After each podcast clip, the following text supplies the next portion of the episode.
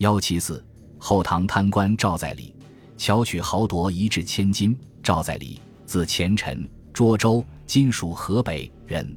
年轻的时候，在唐末名将刘仁恭手下当一名军校。后来，刘守文被其弟刘守光杀掉，于是赵在礼便投奔到太原的李存勖，在李存勖手下干事。后唐建立后，赵在礼为校节指挥使，率兵镇守瓦桥关，屯兵备州（今河北清河）。不久，军师黄甫辉等人发动兵变，赵在礼当了叛军的首领。后来辗转各地，历任泰宁。匡国、天平、中武、武宁、归德与晋昌节度使等职。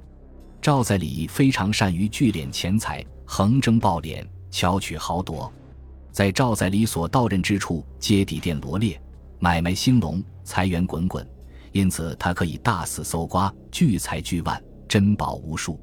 赵在礼用这些钱，除了奢靡挥霍外，就是向上行贿或修庙拜佛。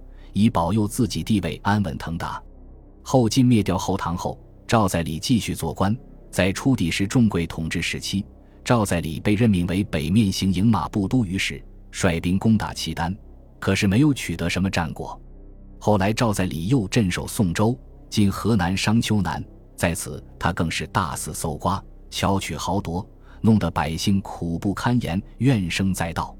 后来人们听说赵在礼要被调离此地。宋州百姓欣喜若狂，互相祝贺说：“赵在礼若是走了，真如同眼中拔掉了颗钉子，怎么能不叫人高兴呢？”赵在礼听后勃然大怒，欲报拔钉之棒仇，于是他上表请求再在宋州做官一年，得到朝廷批准。赵在礼命令手下官吏核查户口，不论是本地人还是外来人口，每人都要交纳一千钱给他，名为拔钉钱。如若逾期不交，就要严惩。大家鞭笞，真比逼租所付还要厉害。在这一年中，赵在礼共得拔丁钱以百万数。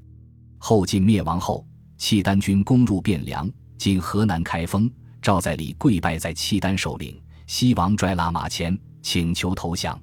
拽拉并不马上受降，而是逼他交出所有钱财宝物。赵在礼听说后晋的大臣已经大多数被契丹人所俘，惶惶不可终日。于是，在一个漆黑的夜晚，赵在礼偷偷地溜到马厩，解下衣带挂在马槽上自缢，终年六十二岁。